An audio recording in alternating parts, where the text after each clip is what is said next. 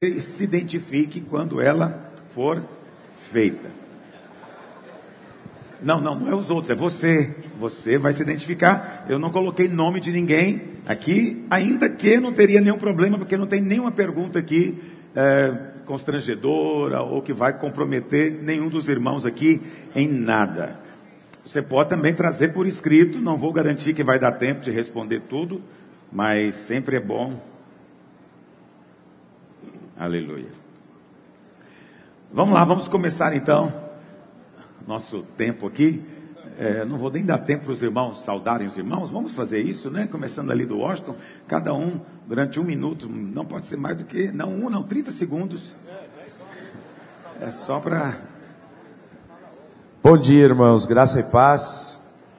Eu estava achando que a pregação ia ser mais difícil, mas já estou com saudade dela já. Aleluia. Bom, vai ser um tempo precioso. Bom dia, irmãos, a paz do Senhor Jesus. Que bênção estar aqui. Manda perguntas fáceis, hein, irmãos? Ajuda. A graça e a paz do Senhor Jesus, amém, irmãos? É, é um privilégio estar aqui novamente e espero que todos os dias do seu coração você esteja desejando servir ao Senhor com alegria. Estamos juntos, a graça nos une. A graça e a paz, irmãos, pode apertar, se a gente não der conta de responder, o pastor Luiz responde. Legal, legal. Faça isso.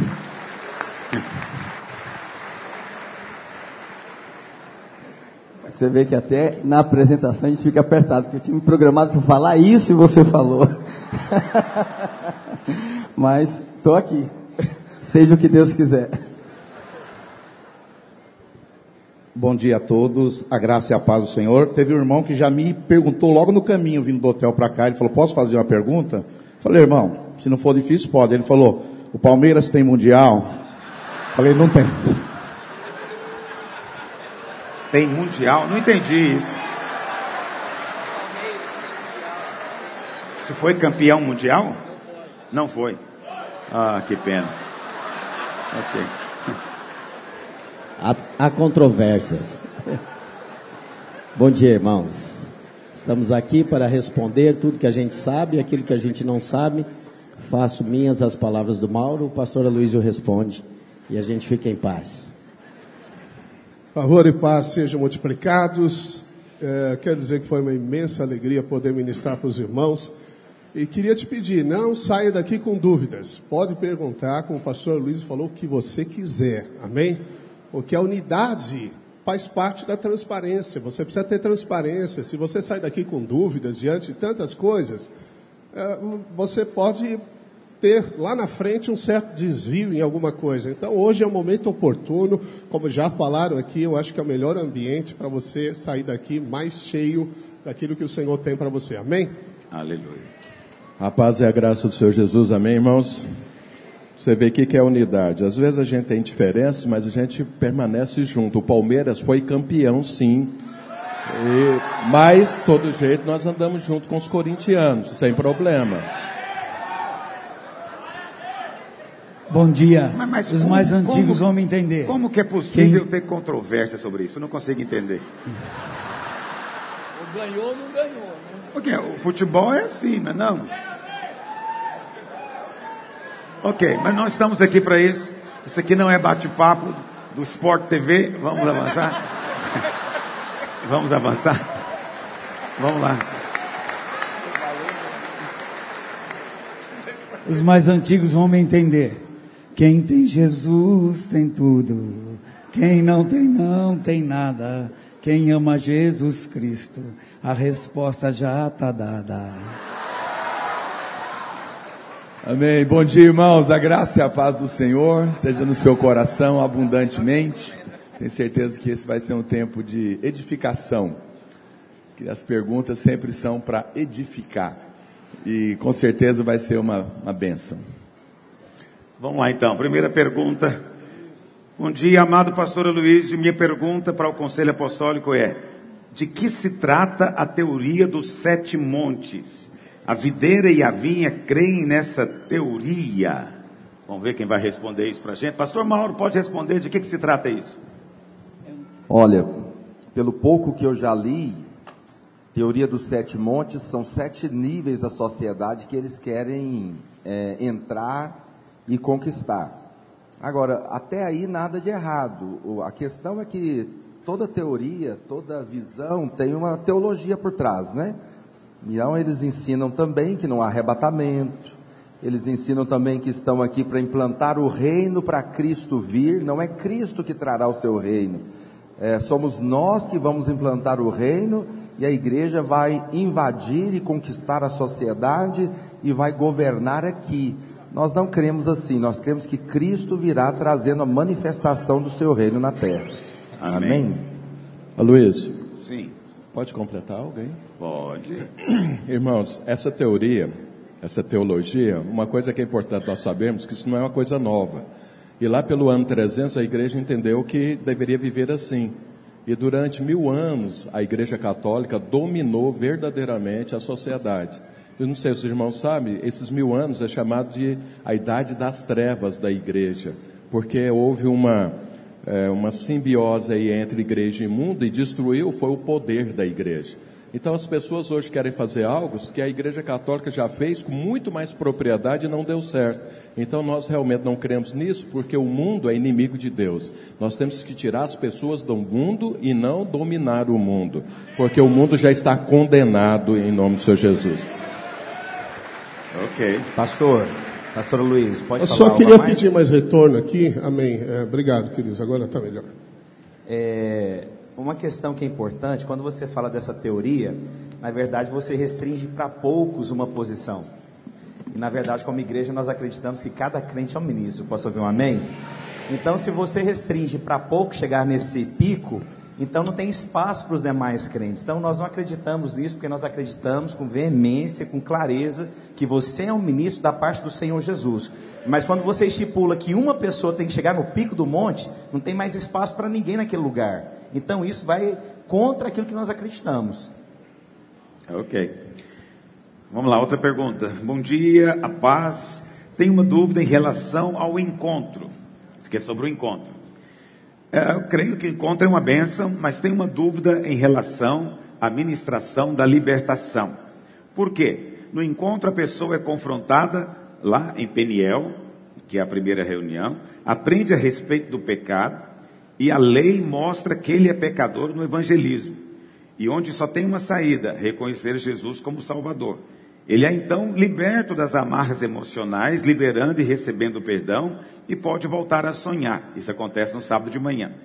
Uh, chegamos na libertação, que é a tarde, uh, onde conhece que Jesus já o libertou. Mas aqui está a minha dúvida. Se é Jesus que liberta, por que é necessário toda aquela renúncia feita na ministração depois da palavra. Ao nascer de novo, ele, ele não nasce livre. A obra não é toda de Cristo. Precisa da minha parte com a minha renúncia. Não basta apenas ensinar que o filho, que se o filho libertar, verdadeiramente se é livre. Pastor Almeida. É, é o seguinte, a pessoa, ela, de fato, essa sequência do encontro é dessa forma, mas a guerra é na mente. E é necessário que a pessoa ela renuncie, de fato, tudo aquilo que aconteceu. O evangelho é uma renúncia. Você está renunciando o mundo. Você agora está entrando no corpo de Cristo. Você está entrando agora na igreja de Jesus. E você pode perceber, você que foi no encontro, todas as vezes que nós fazemos essa libertação, pessoas ficam possessas. Mas depois, essas pessoas, elas já vão para a cruz, elas vão completamente transformadas. Então, às vezes você pode ver no, na sua própria célula, uma pessoa converte lá, mas de vez em quando ora, a pessoa ainda está opressa. E quando passa pelo encontro, a pessoa é completamente liberta. É um negócio assim impressionante. Então fique é, é, bem é, tranquilo a respeito disso, porque é, ainda hoje, eu não creio em, em, em crente processo, mas tem crente que fica opresso. E é necessário que nós oremos para que eles sejam libertos. A paz, irmãos, é, uma coisa importante a gente também entender no encontro é que o, o encontro ele é um evento único, né? Não é como cultos que nós temos. Nós ministramos toda uma sequência no único evento. E nós não sabemos exatamente o momento que a pessoa nasceu de novo. Não é? Eu creio que se a gente fizesse apelo aqui, eu acho que talvez viesse gente à frente, não é? que está na conferência de pastores. E a gente prega, obviamente, faz a confissão, crê pela fé que a pessoa está entregando a vida a Jesus, mas nós temos que entender que ela está num processo de conversão, que pode começar na sexta-noite, e como eu já vi em alguns encontros, a pessoa ter realmente aquele ápice de luz no domingo pela manhã, na hora do batismo do Espírito Santo. Ok? Então é uma oportunidade onde ela está sendo ministrada é, de diversas áreas, ali tem dezenas de pessoas em situações diferentes que não se convertem de maneira uniforme, né, no mesmo momento, com a mesma palavra. Tem pessoas que são marcadas numa, tem pessoas que são marcadas em outras. E nós cremos que o processo todo vai se completar ao longo do encontro, até aquele momento final, onde nós ministramos o batismo do Espírito Santo. Por isso, né, tudo tem que ser feito, né, a confissão e até o apelo evangelístico nós fazemos mais de uma vez, né? Fazemos com quem está lá, até, até a equipe que vai, faz novamente a oração, põe a mão no coração, entrega a vida a Jesus, né? Imagina uma pessoa como eu que cresceu na vida da igreja, quantas vezes eu já fiz essa oração e quantas vezes eu já entreguei minha vida a Jesus, né? E às vezes na dúvida a gente vai lá e dá uma confirmadinha. Aleluia. Eu acho que a, a renúncia é importante também, até para a pessoa entender que aquele que ele chamava de amigo, na verdade é um inimigo, né? Tantas coisas que as, tantas práticas que as pessoas tinham e tantas doutrinas e sofismas, e à medida que ele vai renunciando ali, ele vai dizendo, afinal isso era maligno, era uma influência maligna sobre a minha vida. Então é extremamente importante essa quebra, essa declaração de que isso não tem mais nada a ver comigo e eu estou definitivamente rompendo aqui com toda essa influência maligna sobre a minha vida. Amém. Os irmãos sabem, cada pessoa, para às vezes para ter uma experiência com Deus, ela, ela é tocada de uma maneira. Então, na sexta-feira a gente fala do pecado, tem pastores que falam do, do, lago de fogo, do inferno, e a pessoa fica com medo, e ela fala, eu preciso me livrar disso, e, e tá bom, tá, Deus está aceitando. Aí no outro dia de manhã fala de perdão, fala de sonho, fala disso. A pessoa fala, é mesmo, eu preciso voltar a viver. É outro grupo de pessoas. Mas sábado à tarde, né, quando junta todo mundo, normalmente faz uma roda e começa a fazer a libertação e alguém dá um grito perto dele. Ah! Ele fala, eu aceito, eu aceito tudo. Porque ele fica com medo também do diabo. Ele fala, isso só pode ser o diabo que está no corpo do cidadão aqui do lado. E, e é, então, preste atenção, tudo isso faz parte do, do, processo da conversão deles e alguns se convertem nesse momento, mas a grande maioria converte no sábado à noite, quando se explica para ele a cruz, o amor de Deus, né? Tudo isso é bênção. Mais uma pergunta. Pastor, o senhor já comentou a respeito do próprio chileno Vergala, Vergara, de que ele está debaixo de autoridade de alguém. É, o pastor Jaios, que também é evangelista, está debaixo da autoridade. Eu creio que faltou isso no caso de outros que saíram. Minha pergunta é: a unidade atrai o favor. Então podemos afirmar que para desfrutarmos da graça de Deus de uma forma abundante, temos que estar debaixo da autoridade de um discipulador, de um líder? Pastor Wilson, o que, que você acha? Irmãos, é o seguinte: quando Jesus falou sobre a grande comissão, para a gente sair, fazer discípulos, ele diz o seguinte: antes, toda autoridade foi me dada nos céus e na terra. Então, essa questão de que a pessoa é desfrutar da graça de Deus, das coisas de Deus, sem estar debaixo de uma autoridade, isso não tem amparo na palavra de Deus. Nós podemos hoje ser igreja, nós podemos pregar, nós estamos protegidos, guardados e cheios do poder de Deus por conta da autoridade que foi dada sobre Jesus. Não existe ninguém dentro do corpo de Cristo que não possa estar sujeito à autoridade, fala, estou ligado direto a Deus e eu só respondo a Deus, isso é algo, é, um, é, é uma aberração do corpo de Cristo, porque a autoridade é o cabeça. Você imagina se eu pego meu pé e prego aqui na minha cabeça, se eu pego o joelho e prego aqui na cabeça, e tudo pregado na cabeça, então isso não é corpo. Corpo tem uma estrutura, corpo tem uma hierarquia, corpo tem uma autoridade. Então, dentro da nossa estrutura, então, se tem um membro, ele está ligado a uma célula.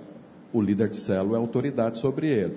Esse líder de célula também está debaixo de uma autoridade que é um discipulador, que está debaixo de uma autoridade que é o pastor, que está debaixo de uma autoridade que é o supervisor, que está debaixo de uma autoridade que é o conselho apostólico. Quando ah, a, a, a, as primeiras dificuldades que houveram na igreja sobre doutrina, que faz, que não faz, houve um concílio para decidir. No final do concílio, qual foi a decisão deles? Se você ler, está lá em Atos, né?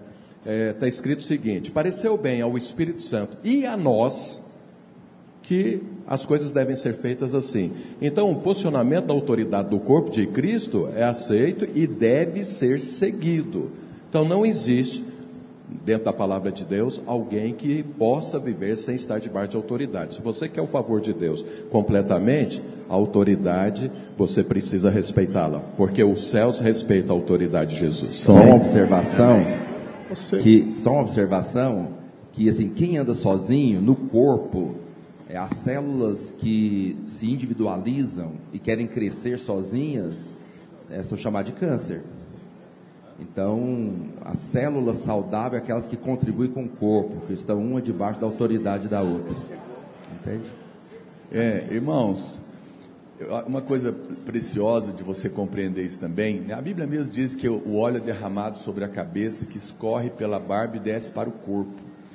É, na Bíblia, a barba é um símbolo de autoridade. É, quando você se liga em autoridade, por que, que você recebe favor? Porque o arrogante não pode receber favor, porque o favor é para o humilde, porque é aquele que reconhece que não é capaz e que ele depende uns dos outros. No momento que você entende a interdependência do corpo, você está na posição de receber favor, porque você reconhece que não tem e que essa vida flui dentro dessa estrutura.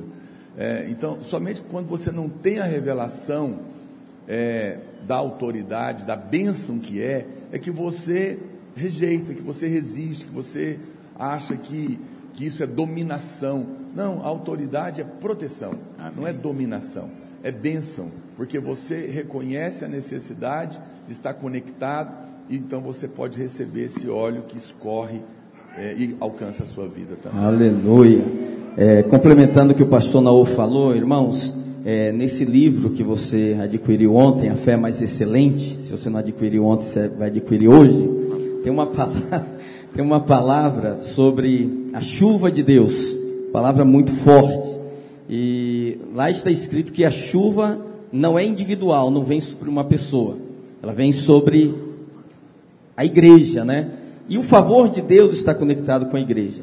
Todos os casos entre nós, é, pelo menos o mais recente, né, que é citado aqui, de irmão que saiu, que não está conectado com a vida do corpo, porque a igreja é proteção, a igreja põe limitação para nós, né, é uma cerca de segurança, nos dá segurança, elas estão propensas a cair em muitos deslizes. Isso não só no nosso meio, mas esses ministérios que estão fora da vida da igreja para eclesiástica, todos eles seguem nessa mesma direção. Um dia meu filho perguntou para mim, o mais novo, falou: "Pai, quando é que eu vou poder fazer o que eu quero?" Eu falei: "Nunca. Ele falou, nem quando eu casar. Eu falei, aí é que não vai poder fazer mesmo. Aí acabou, Você tá achando que é da vida? Então, alguém se. Alguém Imagina. Se, alguém cita aqui o, o, o, chileno Vergara e o Jaios. É, acho que o diferencial deles é que eles estão conectados com a vida da igreja, principalmente o pastor Jaios, que está aqui inserido né, na igreja em Goiânia, participa das reuniões de pastores. Então, tem muita gente para proteger. Vê lá se eu aqui né, tenho essa liberdade de fazer o que eu quero e falar o que eu quero, porque quantos estão aqui para né, se levantar e, e, e, corrigir imediatamente? Então, realmente eu creio que o favor de Deus né, está ligado a essa conexão com a igreja. E dentro da igreja existe a figura de autoridade. Amém. Só um minutinho. Essa, é... Pastor, posso... nós, vamos, nós vamos ter que limitar o comentário, senão a gente não avança. Vocês gostam de uma pergunta e fica nela? Pode falar. Não quero intimidar é ninguém. É simples. A Bíblia diz onde dois ou três estiverem unidos. Não é uma pessoa, dois ou três. Que eles sejam um. Não é que ele seja um. Então nós temos que aprender a andar em unidade. E quando nós temos, estamos em unidade, temos sempre uma liderança, alguém que nos cobre, alguém que nos direciona. O problema é que algumas pessoas querem inventar a roda, querem ser individuais. Mas Deus já criou, já nos orientou e tem nos dado pessoas que nos ensinam, nos ajudam e nos cobrem. Então essa individualidade é muito perigosa. Por isso que a Bíblia fala que eles sejam um. As Amém. pessoas perguntaram, pastor, e você, o pastor Luiz, está submissa a quem? Então, é importante dizer isso. O pastor Luiz preside o conselho, mas ele se submete ao conselho também.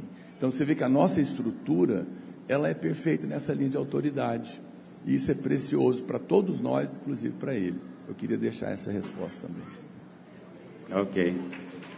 Aleluia. Uh, Pastora Luiz, eu vi, eu vi dois folders de eventos que irmãos da videira vão ministrar junto com irmãos eh, que saíram da videira.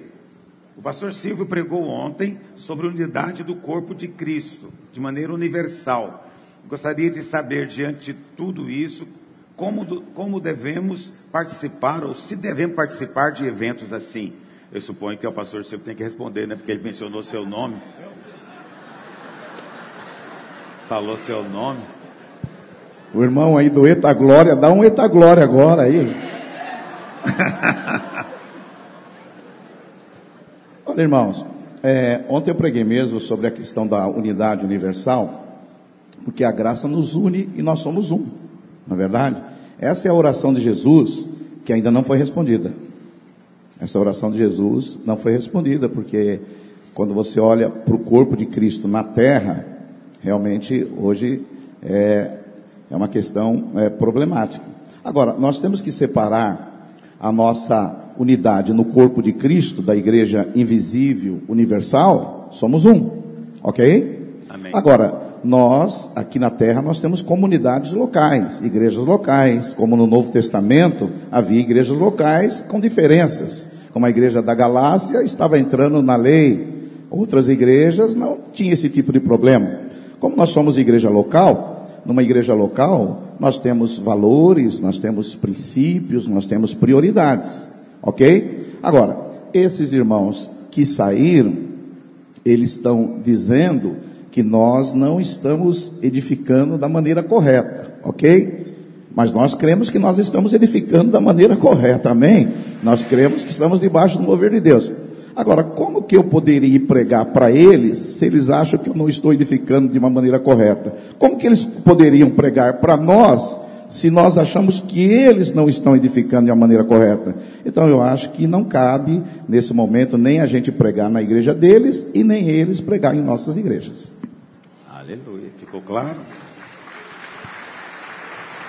Luiz, é, eu até quero fazer uma ressalva o seguinte: às vezes nós somos convidados para pregar em alguma outra igreja que não faz parte da vinha. Uma igreja que nos convida e tudo, e nós temos alegria em compartilhar aquilo que Deus tem nos dado. Só que lá, esse anfitrião, às vezes ele convida outras pessoas também. E aí nós, aceitando o convite, nós não perguntamos para ele, quem é que vai pregar além de mim na sua, na sua reunião? Isso não é uma coisa educada e nem a gente acha que tem que interferir. Então pode ser que uma pessoa fora da vinha nos convide e convide outras pessoas que faziam parte da vinha, não fazem mais.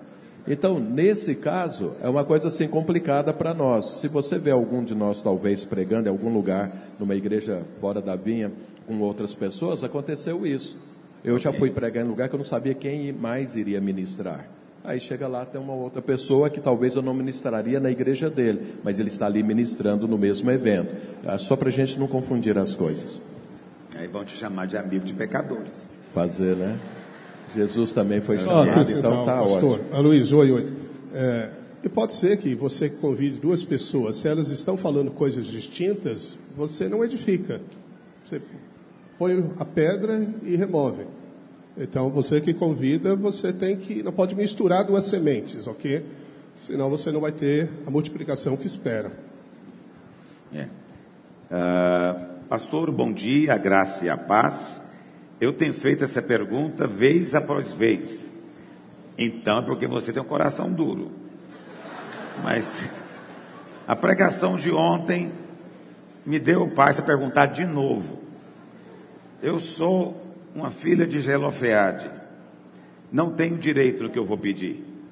Cheguei na videira divorciado, me casei com uma irmã também divorciada, somos líderes, estamos na videira, amamos a videira, somos aliançados com a videira, mas eu quero ser pastor.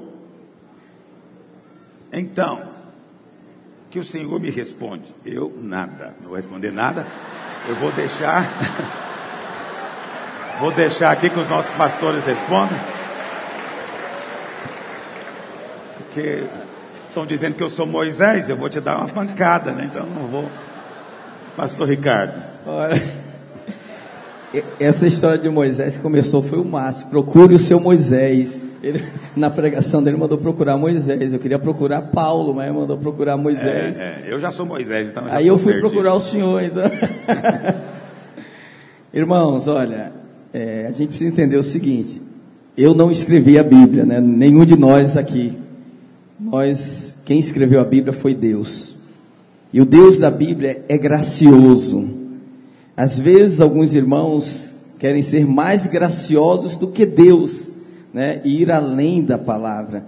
O que nós fazemos aqui é simplesmente aplicar aquilo que nós cremos, né, como revelação é, da palavra de Deus para para o ministério, para o chamado.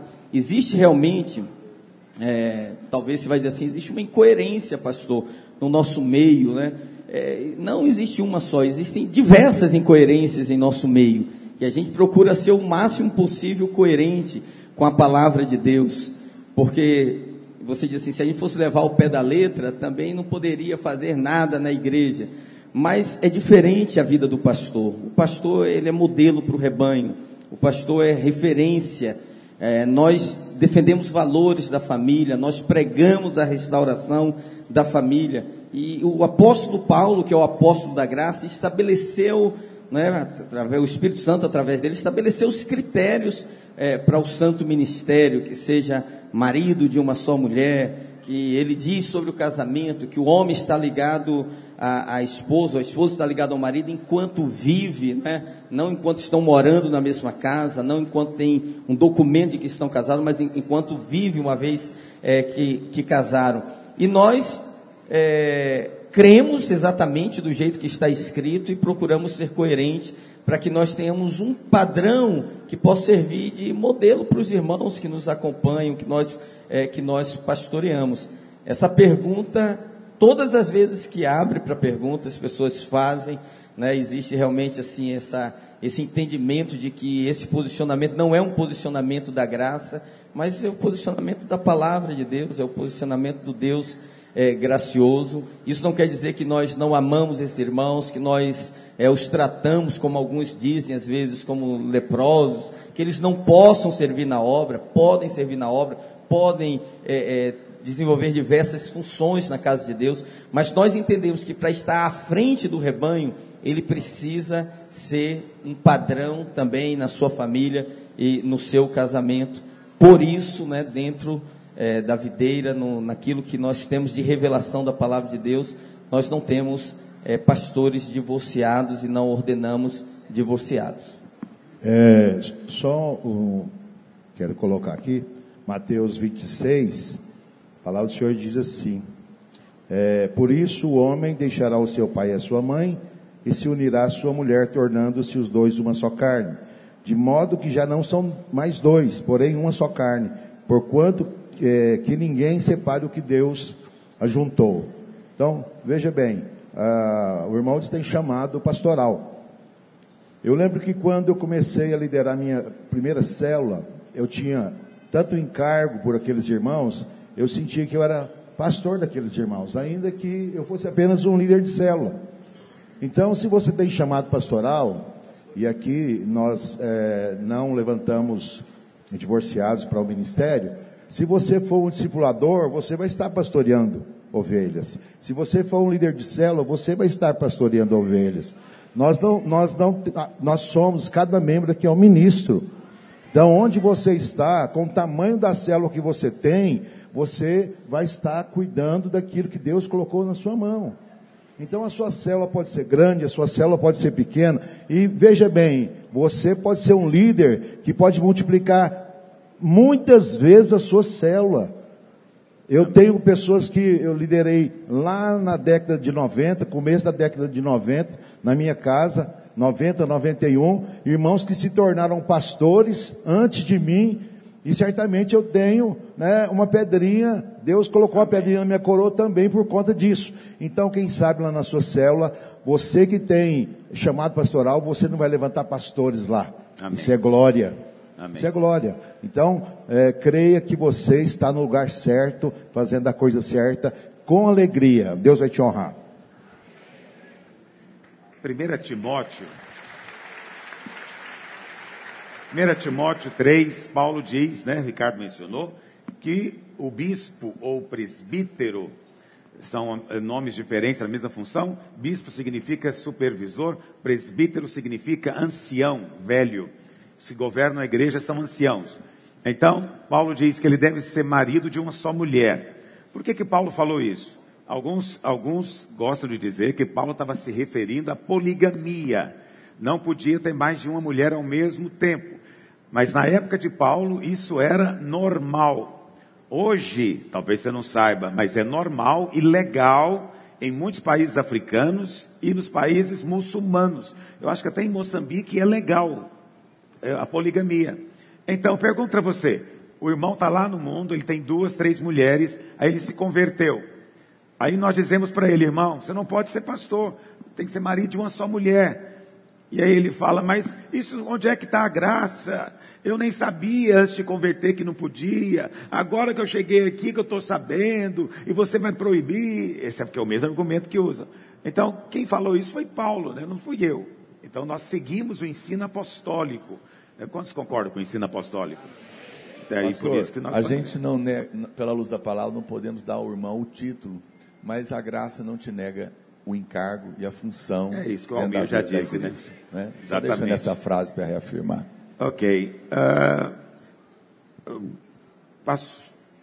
Ok, essa é uma pergunta. O que fazer quando o obreiro que foi ordenado pastor a sua esposa, depois de algum tempo, resolve que não quer mais estar à frente da rede de crianças. Esse irmão pode continuar sendo pastor? Pastor Christian.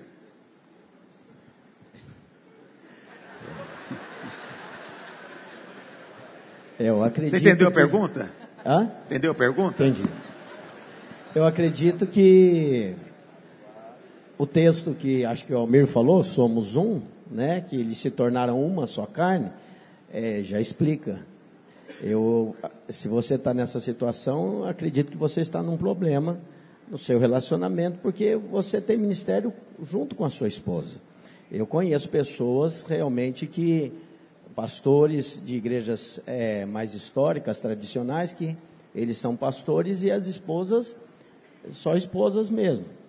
Mas na nossa estrutura, a gente acredita que a esposa, ela é a pastora do rebanho de mulheres e discipula as crianças. Então, eu acho que quando a sua esposa aceitou isso junto, porque a pergunta é alguém que deixou de ser. É. Então ela, ela teve sabia, algum, né? É, ela sabia, ela estava com o encargo, ela estava na função e deixou de ser. Eu acho que você precisa tratar dessa questão conversar com a sua esposa, pedir ajuda para retomá-la e tirar aí algum sofisma, alguma coisa que possa ter é, é, levado a ela a desistir, porque é, é realmente algo que não deve ser de Deus, do Espírito, levar alguém a desistir do ministério, sendo que o esposo está firme no ministério. É, então eu acho que errada, alguma né? coisa errada que deve ser tratada.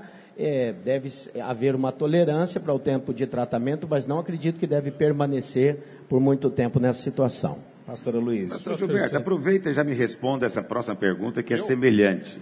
Ela fala assim, é, pastor, tem uma igreja associada que pratica a nossa visão, mas a esposa do pastor resolveu fazer um modelo diferente de célula de criança.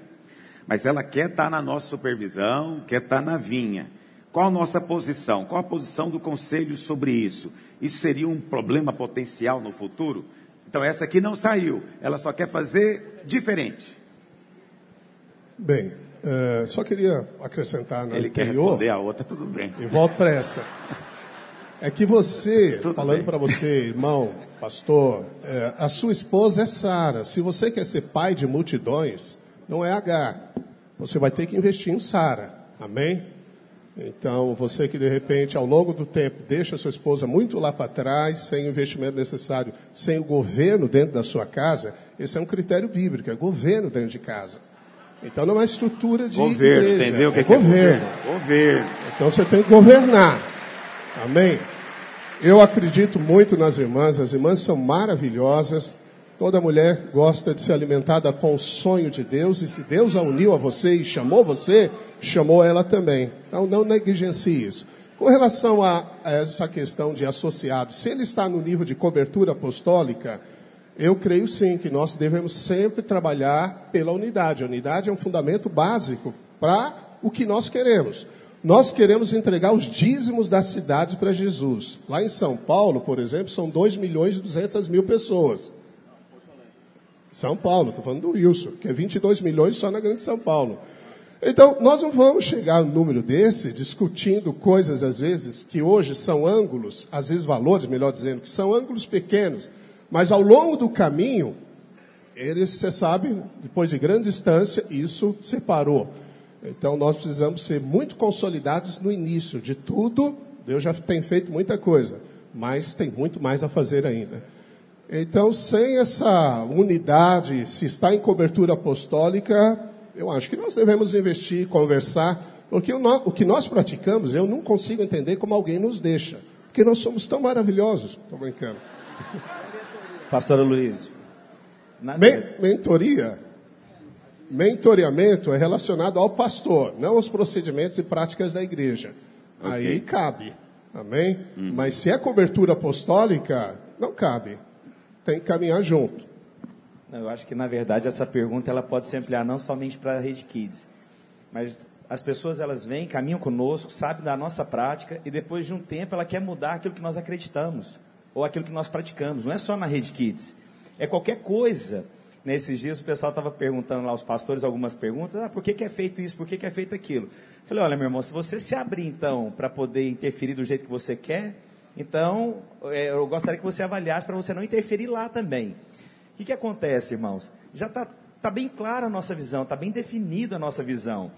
É uma escolha sua agora caminhar dentro dessa visão. Você foi aceito para caminhar nessa visão que nós acreditamos, mas não para mudá-la. Mas parece que a gente insiste em querer o tempo inteiro fazer alguma coisa nova. Há coisas que são toleráveis. Eu mesmo passei por isso, às vezes questões de nomes ou às vezes tradução. Então, por exemplo, nos Estados Unidos a gente não fala é, é, célula uh, células, né? A gente fala a tradução que mais se assemelha seria é, lá, é, grupos de família. É estranho falar isso, porque a gente não fala isso aqui. Mas quando você só fala célula lá, eles não têm uma compreensão. Então, às vezes, a gente faz uma adequação para uma realidade. Se eu não me engano, acho que até no Zâmbia tem o, o nome, nós não conseguimos registrar Vine, acho que é Vineyard, não é isso?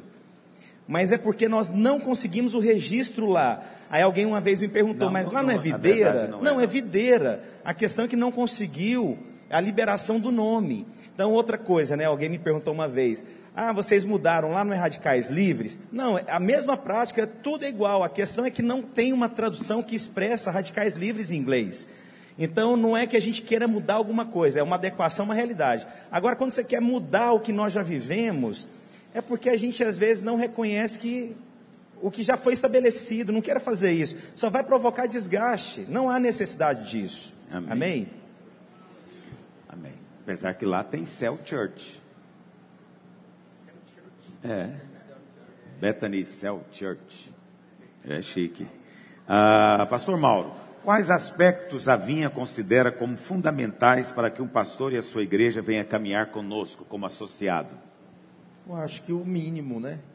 Primeiro, tem que querer trabalhar com células, tem que crer na teologia que nós cremos, há espaço para diferença, mas não tanto. Né? Nós temos uma espinha dorsal, a visão dos vencedores, nós trabalhamos com célula, temos o Ministério de Crianças, temos a visão dos radicais livres. Eu acho que o mínimo é essa espinha dorsal que nós temos. Né? Há, há, muitos pensamentos diferentes. O pastor Luiz estava até falando de irmãos que creem na perca da salvação. Né? É possível alguém andar conosco crendo em perca de salvação. Porém, há outras coisas que não dá para abrir mão. Né? Uma pessoa que quer andar conosco e não quer trabalhar com célula, né? não tem espaço no nosso meio. Né? Okay. É, poucas um coisas. Por exemplo, mal estava falando aqui a respeito de perda de salvação. Se o pastor vem para a vinha, ele crê em perda de salvação, ele tem que também avaliar, porque nós não cremos em perda de salvação. O tempo inteiro nós pregamos que você está salvo, salvo para sempre. Agora, os membros da igreja dele vai ouvir a, a, a nossa mensagem, o que o pastor Luiz prega, o que nós pregamos. E aí talvez lá na igreja dele ele fique desconfortável. Por quê? Porque ele prega perda de salvação. Nós pregamos que uma vez salvo, salvo para sempre. Os membros vão ouvir, eles podem então começar a ter confusão. Né? Então, é, é, aceitamos, mas é bom que ele avalie. Ok. Um outro pastor, esse pastor está dizendo que tem gostado muito de, de caminhar com a vinha, tem tem sentido a presença, o selo de Deus na palavra. Ele gostaria de saber quais são os níveis de relacionamento que existem na vinha. Pastor Silvio Galho, você que é um associado, fala para ele se vale a pena ser um associado. É. Não, aliás, é, eu fui o primeiro associado. Pois é. Tem que ser dito. É, que você não queria na época nenhum Também associado. Também não queria, mas Deus é bom com você. Deus foi bom comigo. É que nós estamos acertando algumas coisas aqui, irmãos.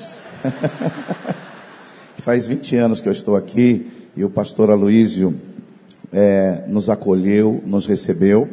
É? Na época não existia a vinha e, e eu sempre disse para ele que tinha muitos pastores que precisavam dessa mentoria, não é? Desse acolhimento, dessa cobertura. Na verdade, hoje a vinha ela tem dois tipos de relacionamento. Já houve três. É, o comunhão hoje na prática não existe, não é? No começo a gente vivia uma relação do primeiro nível, era o um nível de comunhão, mas hoje esse nível na prática, é, ela pode estar até escrito aí no manual, mas na prática eu não, eu não vejo ninguém nesse nível hoje andando. É, os que nos visitam, os, os, os, os usuários, usuários. Porque você sabe que na igreja tem membro, tem visitante, tem acompanhantes e tem os usuários. Né? Tem pastor usuários vem que, que vem nas conferências, que usa o material, não é? Então, agora, o segundo nível de relacionamento é o nível de mentoreamento. O segundo, na verdade, que hoje é o primeiro, não é? Que é o nível de mentoreamento que o pastor é o pastor que é acompanhado e não a igreja. Então, não se interfere na igreja, mas sim um acompanhamento para o pastor. O pastor, ele é mentoriado, é um acompanhamento pessoal para o pastor e não para a igreja.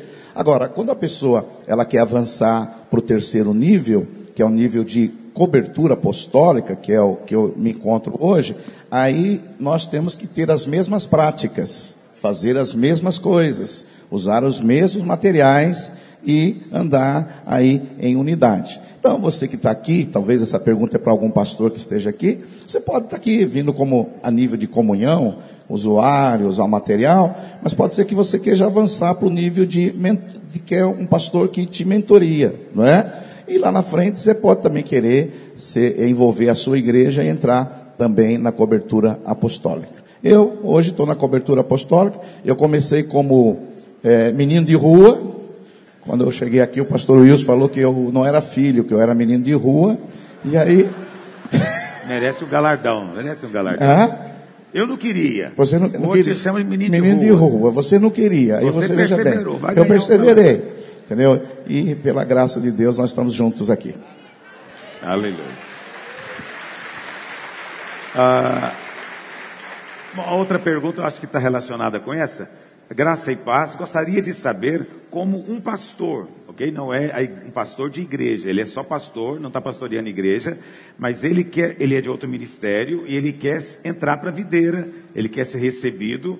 Ele gostaria de saber qual que é o procedimento, existe algum tempo que ele vai ter que ficar de prova, uh, e ele pode ser reconhecido como pastor na videira, tendo sido ordenado em outro ministério. Pastor Washington, fala para gente. Aleluia. Aleluia. Como é que você faz lá em Maputo? Tem aparecido algum pastor? Tem, por acaso tem. Nós o recebemos, não damos muita ênfase no título pastoral, mas ele é inserido numa célula e aí ele vai caminhar conosco, vai nos conhecer, vamos iniciar um namoro, né? Para que de fato isso se torne um casamento. Eu já vi muitas situações de pastores que chegam e não na videira, mas em outras igrejas, os pastores chegam, são recebidos como pastores, assumem o púlpito, pregam e destoam, tem um sotaque diferente daquele que nós estamos é, acostumados a falar, e isso acaba por causar muitos problemas na igreja, no rebanho. Então eu acho que o caminho mais saudável é chegar, ser inserido numa célula, entender como funciona toda a nossa estrutura, o trilho de treinamento e participar do encontro, passar pelos processos, cursão, CTL, e aí isso vai criando convicção de que de fato esse é o lugar que ele deve estar e a família nova que Deus está dando para ele. Nós somos igreja e uma das características da igreja é ser família. Então, né, o pastor ele ocupa uma posição de muita proeminência, de muita evidência. E se o pastor não entende esse princípio de família e, e fala o sotaque daquela família, eu creio que invariavelmente nós teremos grandes problemas. Eu acho que a proteção, tanto para o pastor que está chegando, quanto para o rebanho que o está recebendo, que ele primeiro tem essa, esse tempo de adequação, entender os, os níveis de autoridade, o que cremos, como cremos, por que cremos e avançar no nosso meio. Só uma observação, pastor. A, o conceito de pastor na maioria das igrejas é diferente do nosso, né? É, nós pensamos que pastor é aquele que tem ovelhas. E na maioria das igrejas, pastor é apenas um título. As pessoas, tem um cargo, né? Ele não tem, ele não tem ovelha, ele não tem cargo. E muitas igrejas usam esse título até para segurar pessoas dentro da igreja, da visão. Nós não cremos assim. Então, eu recebi vários pastores que vieram de outros ministérios em Palmas, a maioria deles não ficaram. Por que, que não ficaram? Porque eles não querem ter encargo pela obra. Eles não querem pastorear o rebanho, eles querem apenas o título. No nosso meio, nós não temos só o título, nós temos a realidade. Tem rebanho. A realidade do rebanho. Amém. Uma melhor para você. Pastor Ricardo, então, essa é uma continuação dessa, e você já foi pastor batista. O irmão está dizendo: Eu sou um pastor batista. Eu eu quero que a minha igreja se torne videira. O que, que eu tenho que fazer? Oh, Jesus, por que, que você quer fazer isso? Se converter. Ah. tô brincando, tô brincando. tô brincando, irmão. ok. Ué, irmãos, é, foi, foi falado aqui sobre o processo. É só um quebra-gelo, tá, irmão? É, foi, foi, foi falado aqui sobre o processo de ingresso na vinha. É, a vinha não é uma associação de estrutura, é uma associação de relacionamentos. Então a gente começa a relacionar. Você viu, nós temos o nível de mentoreamento e cobertura apostólica. Então não tem como a igreja vir. Eu estou entendendo que esse pastor vem com a igreja, é isso? Com a igreja? Ele é pastor de uma igreja Ele é pastor local. de uma igreja batista. Ele quer se tornar videira. Ele teria que se tornar, entrar no processo de mentoreamento, relacionar conosco aí um período mínimo de dois anos, né, e entendendo que, que é isso que ele deseja, que é, isso, que é isso que ele quer realmente, e se identificou com a visão, se identificou com a prática, se identificou com as crenças, passaria para o segundo nível, que é o nível de cobertura apostólica.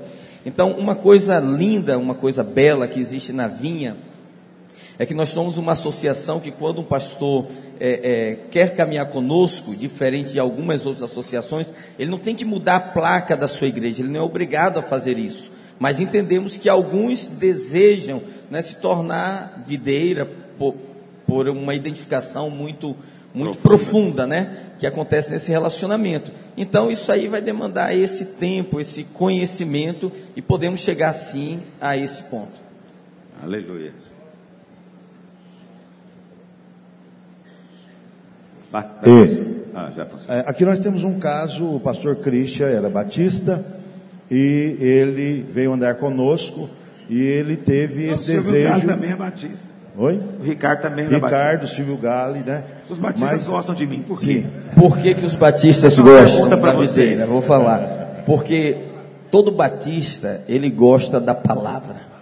Aleluia. Gosta da palavra. E aqui tem palavra, tem palavra em abundância. Então, eu sou batista também. É... E, eu amo a palavra. E os batistas vindo para cá, eles encontram também o poder, né? Porque geralmente as igrejas batistas tradicionais, elas não creem no que nós cremos, é, né? Mas tem as renovadas. É. O você era tradicional ou renovado? Tradicional. Tradicional. Aí, ó, agora virou pentecostal. Não, você era tradicional. Primeira vez que o Silvio Galo veio visitar uma reunião nossa, ele me repreendeu. Aí. Olha. A gente vai acertar tudo aqui. E o irmão subiu no microfone, entregou a profecia, ele falou: Como é que você deixa um sujeito desse subir no púlpito? Eu olhei e falei: Quem é esse rapaz? Quem está falando? Como é que ele fala assim comigo? Não foi? Foi 99. Nós estamos na idade que a gente fala assim: Foi 99. Jardim América, lembra? Pois é, isso aconteceu. Mas agora desabafei. Aleluia. Então, o pastor Christian veio, né? Se apaixonou por nós, nós apaixonamos por ele, e ele não só entregou a igreja, não só virou videira, ele entregou para nós o coração. Amém? Eu quero complementar dizendo que, apesar disso, a gente ter essa direção do Espírito, hoje na minha supervisão nós temos muitas igrejas batistas. É, são mais de 60 associados, 50 e poucos associados.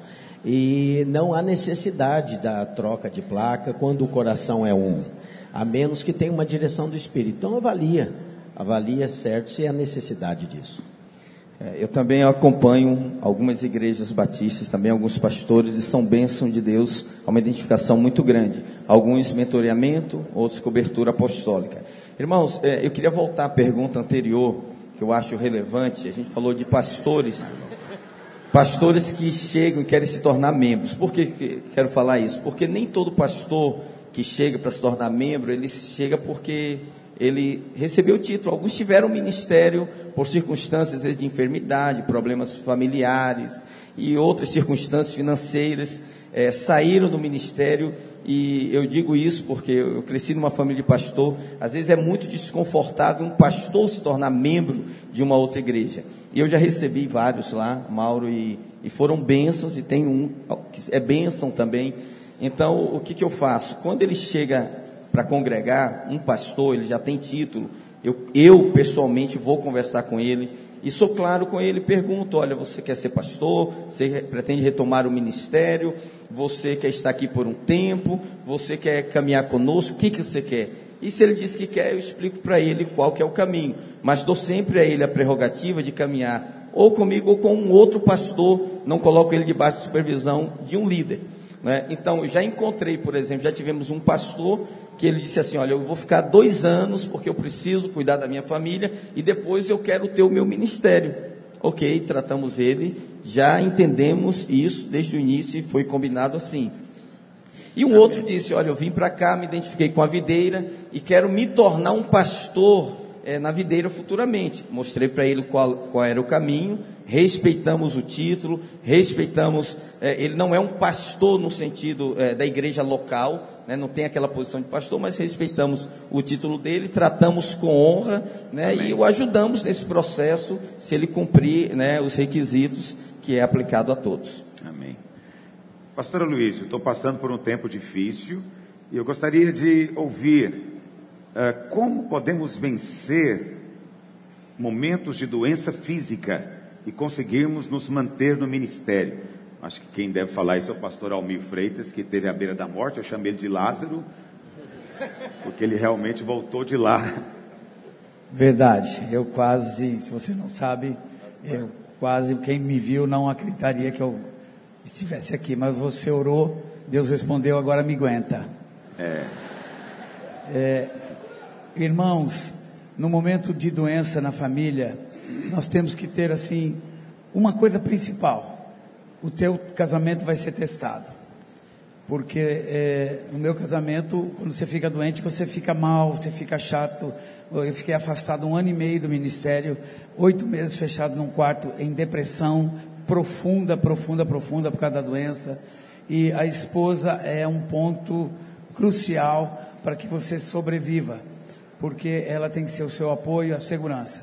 E uma outra coisa para você vencer no tempo de crise, você precisa ter equipe, e é o teste da sua equipe e eu fui cuidado, a minha equipe me ajudou, e é por isso que eu sempre falo: ame aqueles que estão com você, cuide, preserve, mesmo que tenha um Judas no meio.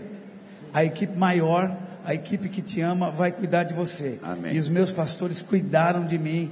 Todos os dias eles revezavam um dia inteiro deles para ficar comigo, porque eu não podia ficar sozinho. Então, porque foi criada uma equipe?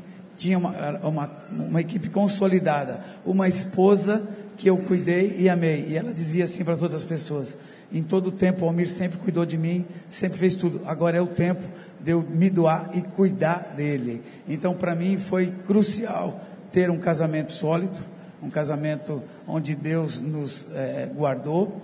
E foi um momento difícil. E ter uma equipe que, pudesse me ajudar, que pudesse cuidar. A igreja não caiu, a igreja se manteve, a igreja até cresceu, mesmo eu afastado. Então, o que você precisa saber é que você, hoje que você está são, honre a sua liderança, cuide, ame de cada um, seja pastor deles, cuide da sua esposa ou cuide do seu marido, que numa hora de dificuldade, uma hora de dor, eles é quem vão cuidar de você. Eu passei por uma situação há muito tempo atrás, onde um pastor muito querido teve um problema sério um pastor muito querido, e aí a equipe dele quis cuidar dele. Só que ele falou assim: nenhum de vocês colocou a mão sobre mim, só eu que colocou a mão você, eh, sobre vocês, então é, é, é, não tem como vocês me ajudarem. É como um pai diz que um filho não pode ajudar ele. A sua equipe é que vai segurar a igreja quando você estiver nessa fase. Eu garanto. É verdade. É, Pastor, é, só um. Amém. Irmão. Os irmãos é muito... sabem de uma coisa? Quando Paulo estava é, preso, ele foi solto, ele escreve em 2 Timóteo, ele escreve uma carta para Timóteo e fala assim: Olha, todos me deixaram, vem logo, né? o inverno está chegando, traz a minha capa, traz meus livros.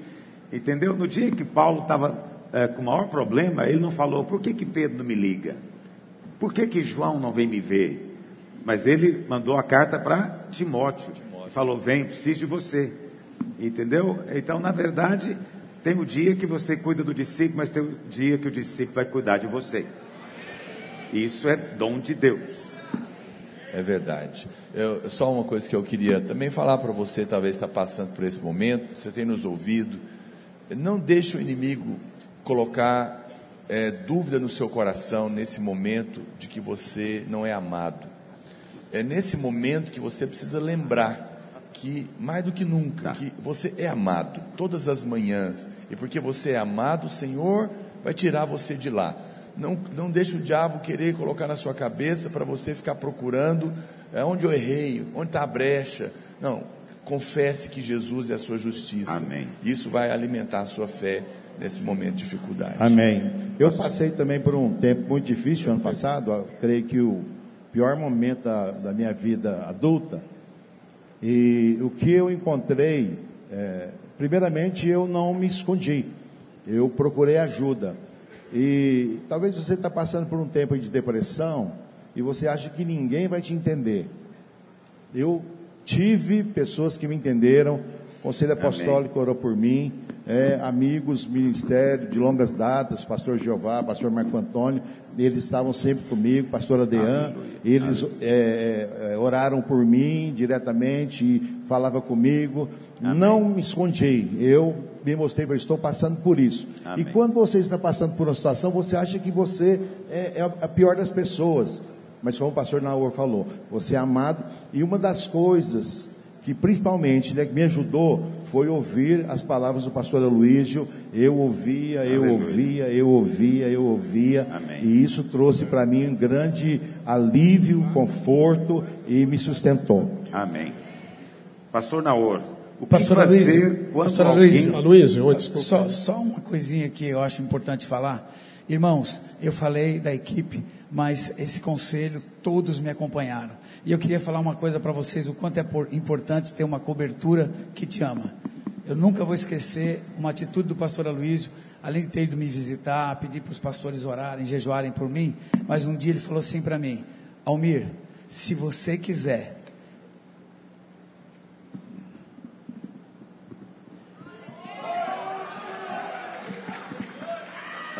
Só, só, se você quiser e precisar, domingo sim, domingo não, eu saio daqui e vou pregar na tua igreja para você ter segurança. Ele se dispôs a deixar a igreja local para ir para São Paulo, domingo sim, domingo não, para ir pregar, para cuidar e para me abençoar. Eu nunca vou esquecer a sua atitude, pastor. Eu me senti tão seguro, eu falei, pastor, não precisa, tem equipe e tal. Mas ele se dispôs a deixar aqui vocês para ir domingo sim, domingo não, enquanto eu estava doente. Amém.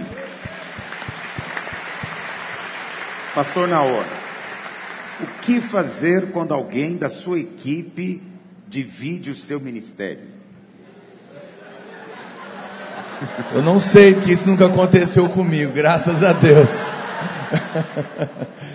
É, graças a Deus, eu tive um problema agora, de um discípulo que realmente nos deixou, mas não dividiu o ministério, graças a Deus, o ministério é muito maior do que eu e do que a minha equipe, não é? Isso é maravilhoso. E nós ficamos chateados, claro, ninguém fica feliz por alguém que vai embora, que você acredita, investe mas não temos, não temos inimigos de carne e sangue, não é? E, e o Senhor cuida dos seus servos. É, mas é claro que a, sempre que acontece uma ruptura, que um discípulo sai, você precisa de ter posicionamento claro, de reafirmar a sua equipe, de reunir com seus líderes, de trazer à luz a verdade das coisas com o espírito correto, porque a Bíblia diz que quando Absalão estava à porta da cidade difamando seu pai, para levar o reino. 200 homens simples que não sabiam o que estava acontecendo foram levados com ele. A Bíblia chama o simples, o, simples na Bíblia de tolo, porque ele vê o perigo, mas ele passa reto. Então é necessário que a gente traga à luz a verdade para guardar o rebanho, para guardar a equipe, sem obviamente ter um espírito errado, mas é manter a coerência daquele que o Senhor nos chamou e proteger a, a sua liderança para continuar é, dentro do propósito. Amém. Ah, Luiz, eu queria acrescentar algo. Veja, quando alguém sai e a gente fala o que, que é que aconteceu, muitas pessoas falam que nós estamos difamando a pessoa. Mas veja, olha como que é que alguém fica nessa situação. Eu tenho ovelhas, Deus me deu autoridade, responsabilidade por elas. Tem alguém falando algo que não é a verdade, ou não toda a verdade, se eu não falo para minha ovelha e ela vai junto, depois lá na frente ela fica sabendo, depois ela volta e fala: por que, que você não me falou? Cadê a proteção? Cadê o cuidado com a ovelha? Então nós precisamos esclarecer a verdade. Isso não é difamar ninguém, porque se eu estou falando a verdade, eu estou simplesmente falando a verdade a ovelha aí pode escolher, mas nós não podemos nos omitir de falar aquilo que verdadeiramente aconteceu, para que as pessoas não sejam induzidas e nem manipuladas, que elas possam saber as coisas como elas aconteceram para tomar uma, fazer uma escolha. Então eu quero deixar isso claro para os irmãos, porque eu ouço muito o seguinte: ah, saiu, agora a pessoa não vale nada, agora está falando mal. Não, nós estamos só explicando o que aconteceu para que todos possam tomar a decisão com conhecimento de causa. Amém. Ah, ok.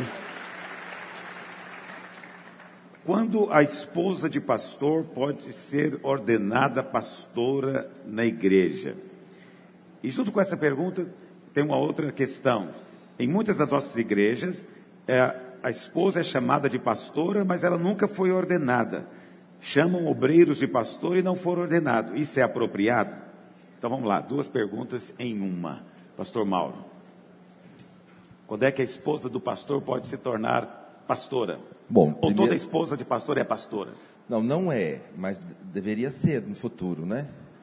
Porque Deus não chama uma, um, o homem não chama a mulher, Deus chama o casal. Né? O ministério é para a família. Eu sempre tenho dito na minha casa é, que o ministério é para mim, minha, minha esposa e meus filhos. Hoje toda a minha casa está envolvida na obra. Então nós não temos divisão na minha casa, nós, uns vão, outros não, não, todos estão envolvidos na obra de Deus. Então, é, talvez no primeiro momento a mulher não será pastora, mas vai chegar o momento que vai exigir dela ser sim. Ela vai ter que ter o rebanho dela, como eu disse, pastor é aquele que tem rebanho. Ela vai ter o rebanho dela e vai ser reconhecido para tal. Né? Agora, existe um trajeto. Às vezes começa, o pastor vai ser ordenado, ela não, mas vai chegar o momento que ela vai se envolver também e vai ser ordenado. Mas tem uma segunda pergunta, né? É quando chama de pastora sem ser pastora. Não é o melhor, mas não adianta falar. Não. não. Tenta mais uma vez. É. Fala de novo. Obreiro é obreiro. Pastor é pastor. Né? Esposa de pastor é esposa de pastor. Né? Vou fazer uma pergunta para você, para você entender. Esposa de médico é o quê? Médica? Enfermeira? A esposa de médico. A esposa de pastor é a esposa de pastor até o dia que ela venha a ser pastor, né? A gente fala o tempo todo. Então, lá, lá no Tocantins mesmo, nós enviamos o obreiro para a igreja. Ele assume a igreja, ele não é ordenado ainda, mas todos lá chamam ele de pastor. Aí você vai lá e fala, ele não é pastor ainda, ele é obreiro. Aí o irmão bate no seu ombro e fala, amém, pastor, mas é meu pastor. Então, é, é, um, é, é verdade. Difícil. Irmãos, deixa eu dizer uma coisa para os irmãos que Oi. não é, não é o nosso padrão, ok? Não vai encontrar escrito em lugar nenhum, mas eu, cada dia que passa, estou mais tendente a isso. É, eu penso que a, a esposa do pastor, antes de mais nada, ela deve lembrar que ela é esposa e mãe. Isso é prioridade, é ser esposa e ser mãe. Muita gente não dá valor nisso. Nós, eu e minha esposa, damos muito valor nisso. Então, o melhor é, ordenar a esposa do pastor depois que ela passou dessa fase de ter bebê. Por quê? Porque enquanto você tem criança pequena, você não deveria dividir sua atenção. A igreja é uma benção, os irmãos são uma benção, mas os seus bebês são prioridade absoluta. Isso não tem nada de errado. E tanto é assim que aqui em Goiânia é uma prática que eu e minha esposa nós temos. Nós temos aqui esposa de pastor que às vezes nem foi ordenada, mas ela é requerida por causa do trabalho da igreja. Mas se ela tem filho, ela entra de licença. Ela vai ficar aí dois anos, às vezes três anos, dependendo do que ela pedir, sem se envolver no trabalho diretamente, apenas ocasionalmente, porque para nós é muito importante isso. Tá bom? Amém. É, o pastor, seria sim. esse, mas isso eu quero dizer que não é, ok? Nenhuma orientação específica. É só o que eu. Luiz, é o seguinte, irmãos, é, nós orientamos lá as esposas de pastores que não são pastoras, elas próprias, quando é, serem chamadas de pastoras, ela fala, eu não sou pastora. Nós orientamos assim. E a, os irmãos gosta, querem né? chamar. Mas é, eu queria acrescentar uma mas, perspectiva mas o, mas aí, o pastor. É. Mas o pastor também é. lá ele fala, minha esposa não é pastor, porque por que, que ela vai é, querer é, receber o nome é. se ela não foi. Então, eu queria é, colocar dentro disso que o Almir está falando o seguinte: nós precisamos valorizar a unção. Amém? Então, Davi, depois de que o óleo foi derramado, a história foi outra. Então, se eu dou um título sem considerar o valor que está por trás, eu diluo, eu torno a coisa meio vulgar. Então, chamar, eu sei dessas dificuldades, mas acho coerente sim porque à medida que ela é chamada de pastora, o óleo foi derramado sobre a cabeça. Se não faz diferença, aí você está desvalorizando a unção.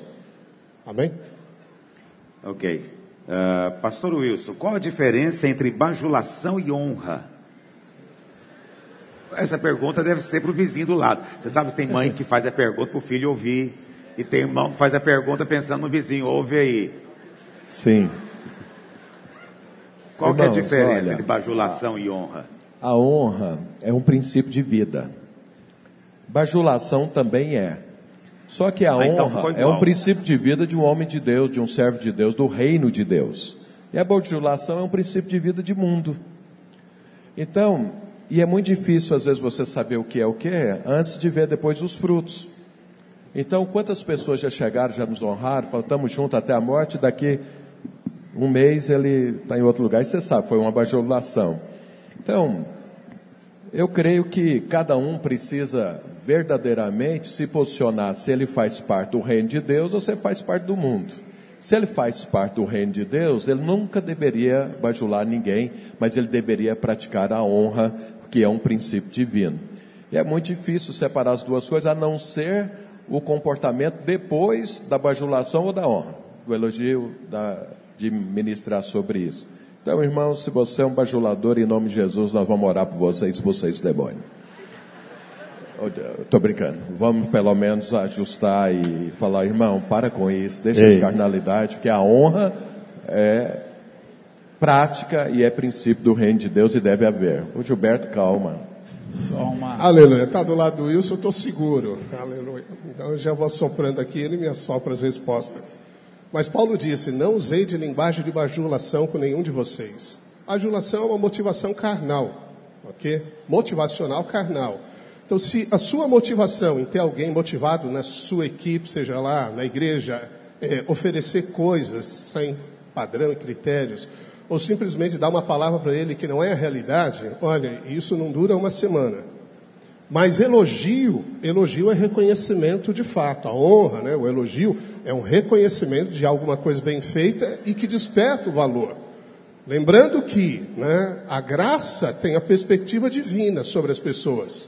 Mas você não pode simplesmente elogiar do ponto de vista carnal. A origem conta. Então, o coração, se você usa de linguagem de bajulação para motivar as pessoas, eu vou dizer para você o que eu creio. Não vai durar, porque a realidade não existe. É, é o seguinte, também, eu entendo que se seus olhos forem bons, né, você vai ver coisas boas. Pastor Almir vai ter que ser vetado agora. Não, é porque... Essa é a sua última. Tem, tem algo interessante, pastor Luiz. É porque às Você vezes. quer responder todas? É porque às vezes o irmão está querendo servir. Tira o microfone da mão dele. O irmão, às vezes quem fez a pergunta é o seguinte: é porque ele está vendo que o outro está servindo, ele acha que é bajulação. Não, servir não é bajulação. Você está servindo com o coração, mas o outro, como não quer servir, ele acha que está bajulando para alcançar alguma coisa. É verdade.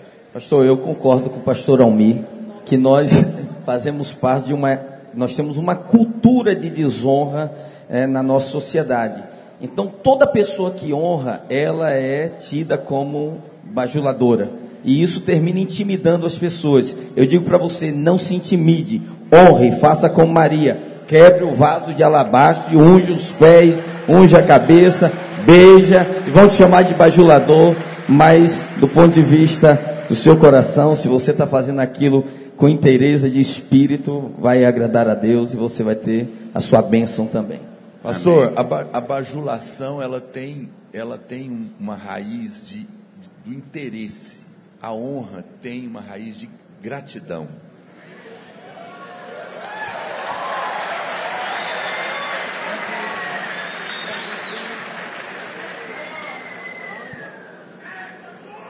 Acabou? Isso. Ok. Ah, nós estamos encerrando, mas tem ainda mais duas perguntinhas que só eu acho que quem tem que responder é o pastor Washington. Qual é o maior desafio numa obra missionária? E, na sua opinião, quais os passos para se envolver nessa obra missionária? Qual o maior desafio, pastor Washington? Eu creio que é perseverança. Né? Você não pode desistir no meio do caminho, porque a obra missionária não é essa coisa romântica que muitas vezes a gente pensa que é. Né? Essa coisa assim, Ai, que vontade de ir para a África, ver os pobres e tal.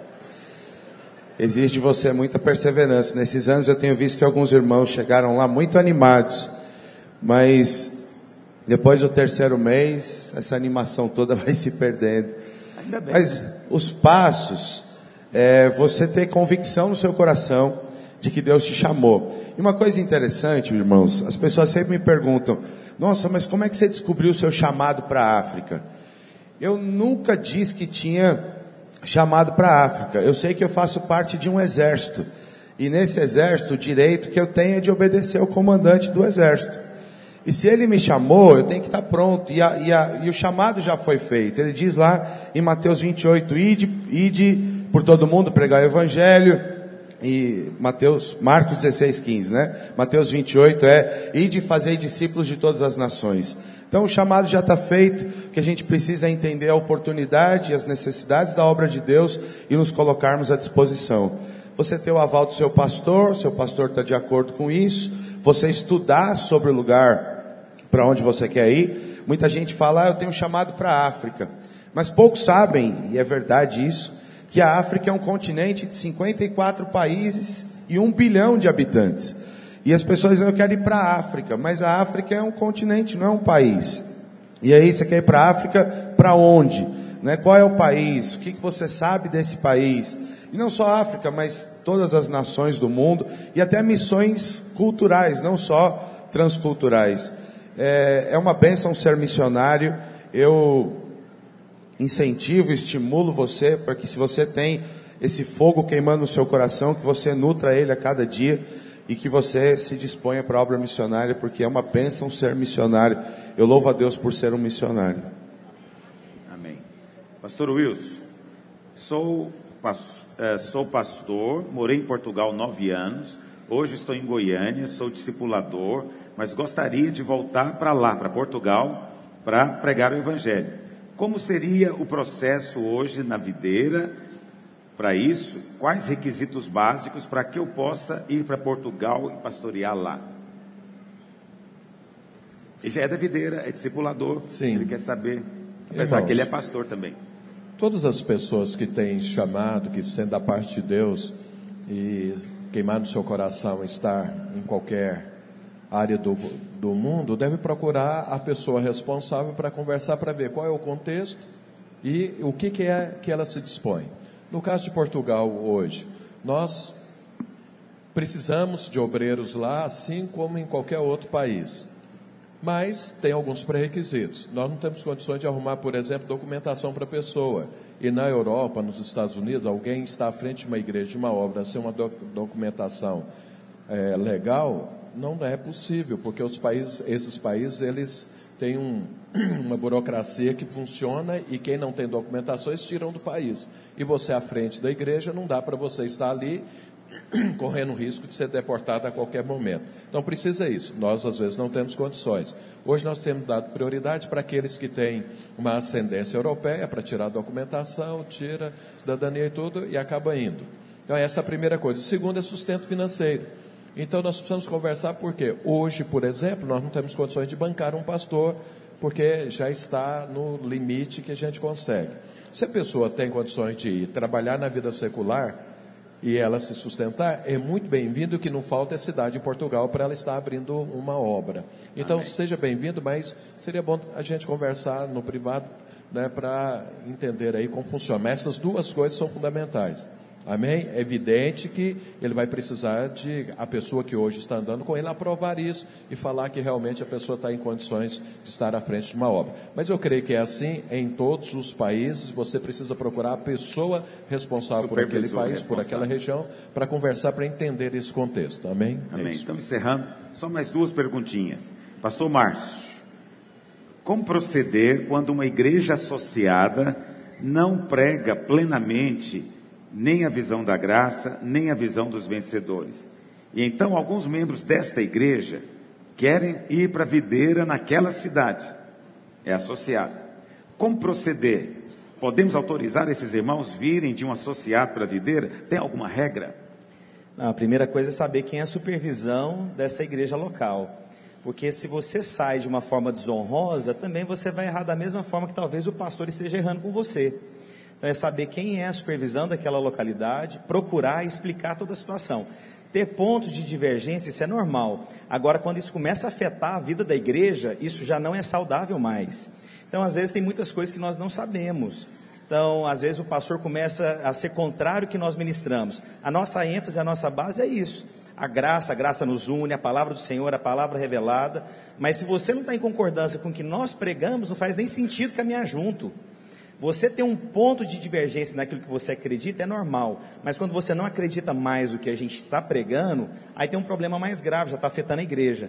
Então, procurar o supervisor, explicar a situação, talvez uma oportunidade de ajuste. Eu não acredito que você deva sair de qualquer maneira sem antes dar oportunidade. Às vezes a gente toma a iniciativa precipitada sem antes dar oportunidade de ver. Às vezes é só uma questão de ajuste, uma boa conversa, explicar. Às vezes é uma dúvida que o pastor tenha e ele não tem a, a, às vezes, a liberdade de chegar no, no, no, no supervisor, mas se o supervisor for até essa pessoa conversar, eu acredito que pode ter ajuste sim. Mas se no final a pessoa não se abriu para isso, acho que tem duas coisas serem necessárias. Realmente o pastor que caminha conosco avaliar se ele permanece. E a segunda, se não mudou, você vai ter que ter a liberdade sim, mas você é livre para poder escolher aquilo que a palavra de Deus diz. Amém? Amém. Agora está todo mundo intimidado, ninguém quer completar mais nada. Pastor, sim, Gilberto. Só acrescentar que respeitar, como o Márcio falou, a honra, né? se trabalham numa mesma equipe, se você está numa mesma cidade, preservar sempre a honra. Só dar uma ênfase nesse aspecto. Só não pode acontecer o contrário, viu? O contrário? Não está pregando a graça na videira. Ah, entendi. Ok. Pastor Silvio Gale, o fato de alguns pastores abandonarem o ministério, na sua opinião, é uma prova de que eles não foram chamados? É uma prova de que nós erramos no nosso critério de seleção? Ou eles simplesmente perderam, perderam-se no meio do caminho? Ah, veja bem. Eles te deram três chances, mas você pode aumentar as possibilidades. É, eu não sei se a pergunta dele se refere só aos nossos pastores da vinha ou ele está falando de uma maneira mais globalizada. Mas você é livre. É, é sou livre. então vamos lá. Veja bem, irmãos, hoje tem muitas notícias na internet que tem pastor fazendo pior que isso, suicidando. Suicidando. Isso é hoje, é mais do que se perder. Isso é mais do que se perder. Então, tem, é, infelizmente, tem muitos pastores é, é, deixando o ministério, tem muitos pastores que estão com problema de estresse, depressão, síndrome de burnout. Hoje, é, infelizmente, é, tem muita gente fazendo isso. Agora, avaliar se a pessoa tem o chamado ou não, isso é algo de o íntimo. Como que a gente vai saber se a pessoa foi chamada ou não? Eu acredito que tem pessoas que foram chamadas mas infelizmente, por causa das, das circunstâncias, das pressões da vida, acabaram abandonando o ministério. Outros, na verdade, é, alguns talvez não foram chamados, outros, né? Eu me lembro que teve um, um reitor no seminário batista, que tinha um aluno que foi lá para o seminário e falou que ele tinha um chamado. E só que ele ia muito mal nas matérias, na prática do evangelismo, Aí o reitor pediu para perguntar para ele, como é que foi o seu chamado? Ele falou, olha, eu estava lá na minha, na minha fazenda, e aí eu estava lá na minha agricultura, e aí eu vi uma, uma visão, olhei para o sol, e vi três letras, é, VPM. E ele entendeu que esse VPM é vai para o ministério. Aí o, o reitor falou, não, é que você interpretou mal, a visão é vai plantar mandioca. Então, tem muitas pessoas que, infelizmente, é, não foram chamadas e estão no ministério. Mas tem pessoas que, que estão no ministério e, infelizmente, por muitas razões, é, acabaram ficando no meio do caminho. Eu tenho mesmo muitos colegas que estudaram comigo na Faculdade Teológica Batista, que cansou, não querem saber do ministério, procuraram outra atividade, não é? Mas aí é, é, é nós, nós temos muitas, muitas variações aí, mas eu creio que algumas pessoas que desistiram realmente tinham chamado, mas como o peso do ministério elas não suportaram. Aleluia. Muitos irmãos mandaram perguntas aqui, mais de 40, né? Tinham mandado antes para mim. Mas eu vou escolher aleatoriamente aqui agora, vou passar um por um, mas é assim, é só um e é objetivamente. Só um tiro. Sem tréplica, sem nada. Uh, pastor, se o conselho apostólico existe há tanto tempo, por que só agora eu estou conhecendo eles? Pastor Naô. Talvez você chegou agora. Não, ele está aqui há 10 anos. Já está aqui 10 anos, ok. Então você está tendo oportunidade e seria bom que seu pastor talvez não, não, ou você não perguntou, ou ele não teve oportunidade de contar toda a estrutura da igreja. Até por isso que agora a gente está lançando uma revista é, aqui em Goiânia, falando mais, mais da gente, para isso se tornar mais público. É, desde o momento que, a, que o membro chega, ele já vai poder agora conhecer mais a nossa estrutura. É, e eu acho que isso é importante saber todo, toda a maneira que nós trabalhamos na videira e na vinha. E amém que você está podendo conhecer agora. Glória a Deus. Ok. chegou só isso aqui. Ok. Não vai dar tempo nem, nem de eu ler. Uh, Pastor Almir, você também pode passar a vez para outro. Fala, não, eu prefiro passar para esse aqui para outro. Aleluia. Sem problema. Essa é pergunta aqui. Nesse tempo, nesses tempos de redes sociais, eu quero perguntar o seguinte: o que que eu faço com um líder que está seguindo aquele que não nos segue? Esse é um problema nacional. É nacional. Nacional, não tem como. Intercederal. É, quando você vê um líder seu que ele só está postando é, é, postagem de outros pastores, de outra liderança, você corre um, um sério risco que eu aconteceu comigo há poucos dias. Um, um, um membro da nossa equipe de, decidiu que ia andar com outra pessoa. E aí eu disse para a minha equipe: o problema é que ele comia outra comida. É. Eu acho que quando você perceber que a sua liderança está postando ou só ouvindo outros, chame-o para perto e fale para ele que comida você quer comer. Porque se você está procurando em outras casas, é porque o teu coração não está conosco. Então você tem que tomar uma atitude, procurar conversar, explicar e reconquistá-lo e fazer ele amar o que você ama e o que você fala. Ok, ok. Os irmãos, você que é pastor, dá uma olhadinha no Instagram, no Facebook, vê o que, que ele anda curtindo. Não, faz, não é mal isso não. Pastor Wilson, anos atrás, o pastor Wilson foi apresentado como vice-presidente da Vinha. Ainda existe essa função? Isso ainda está funcionando? Irmãos, eu não, não escolhi, coincidiu de ser você. Pois é. Eu não sou o vice-presidente.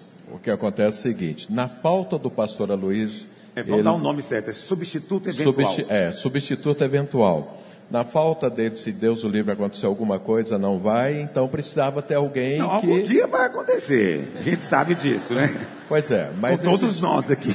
Pois é, mas nesse dia eu acho que eu também já fui, né? Então deveria ser alguém mais novo.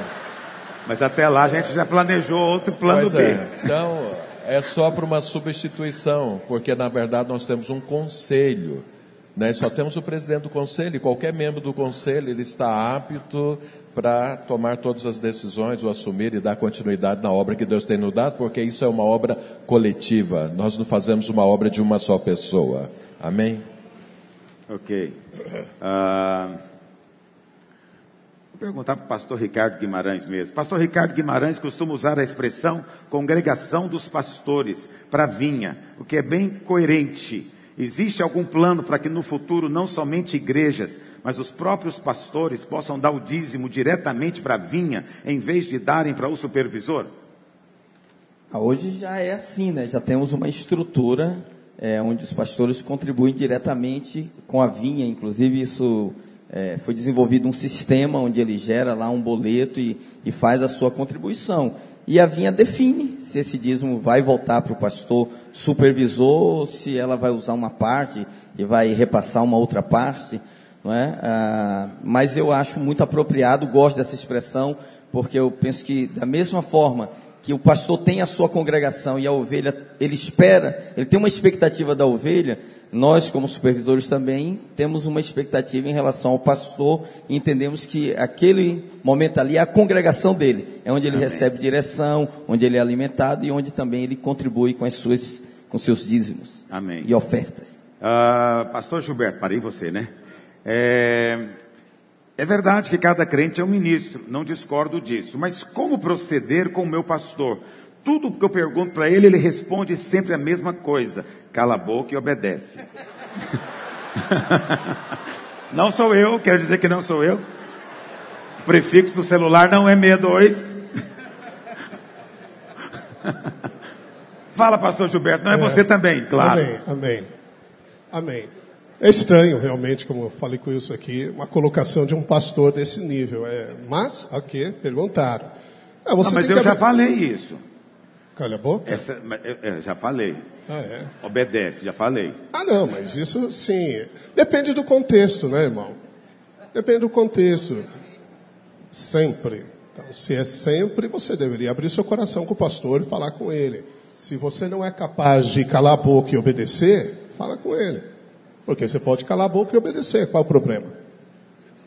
Amém? Aleluia. Eu também não vejo nenhum problema nisso. Seu pai não falava isso para você? Ele não continua sendo seu pai? Oh, Jesus.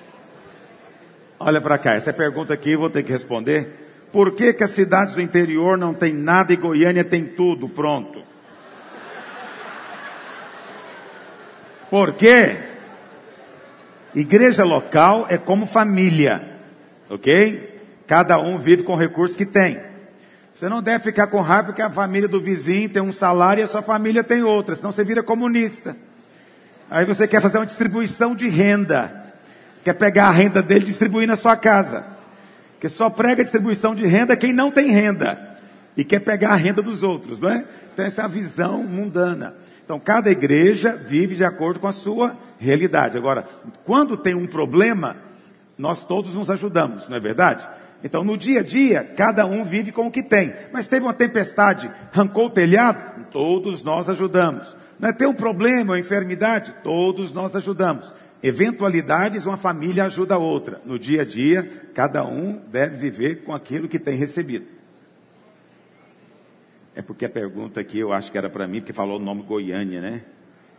É...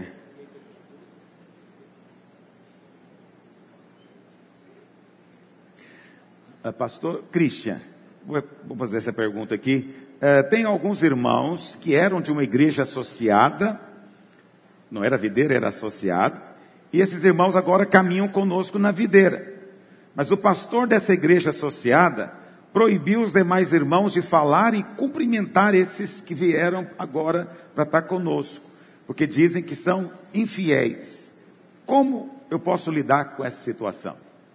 Deu para entender? conversando com um pastor que diz que eles são infiéis. Pode ser que sejam mesmo. E o pastor sabe da realidade. Então eu acho que sempre uma conversa é sempre importante saber o histórico. Aliás, deveria ter sabido do histórico quando eles vieram. Por quê? Nós somos uma rede de igreja, somos uma família. Por que está saindo de lá e vindo para cá? Na verdade, já deveria estar sabendo para poder é, confrontar. Agora, se o pastor também está falando levianamente, que eu não, não penso assim, é, deve ser exortado o irmão. Então, sempre avaliar, nós vivemos na luz. E nós andamos na luz. E somos pastores claros uns com os outros. Então, eu recomendo que você fale com esse pastor e saiba porque ele está dizendo que os irmãos são infiéis. Ok. Uh...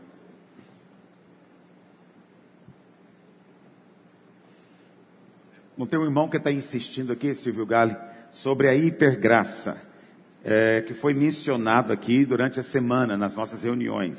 Ele gostaria de saber em que esse ensino da hipergraça diverge da graça que nós ensinamos. Ah, veja bem, é, muitas pessoas pensam que nós estamos ensinando a, a doutrina da graça.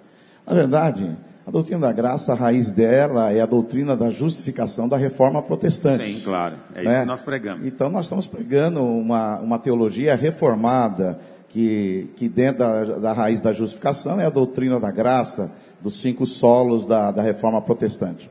Agora, com relação a outra graça, é, muitas, é, eu não diria muitas, algumas igrejas é, estão usando é, a questão da outra graça, mas o, o, nome histórico da doutrina da outra graça chama é, liberalismo. Liberalismo. Então, é, o problema hoje é, nos seminários, o problema os futuros pastores das igrejas históricas, é, eles estão com muito receio, porque esses pastores que vão entrar nesses novos púlpitos são liberais.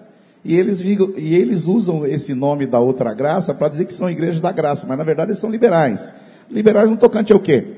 Liberais no tocante porque eles acreditam que não precisa de batismo, eles acreditam que dar o dízimo está na lei, eles dizem que o que Jesus disse não é novo, é, não é, não é nova aliança, o que Jesus disse ainda é uma transição entre o Velho Testamento e o Novo.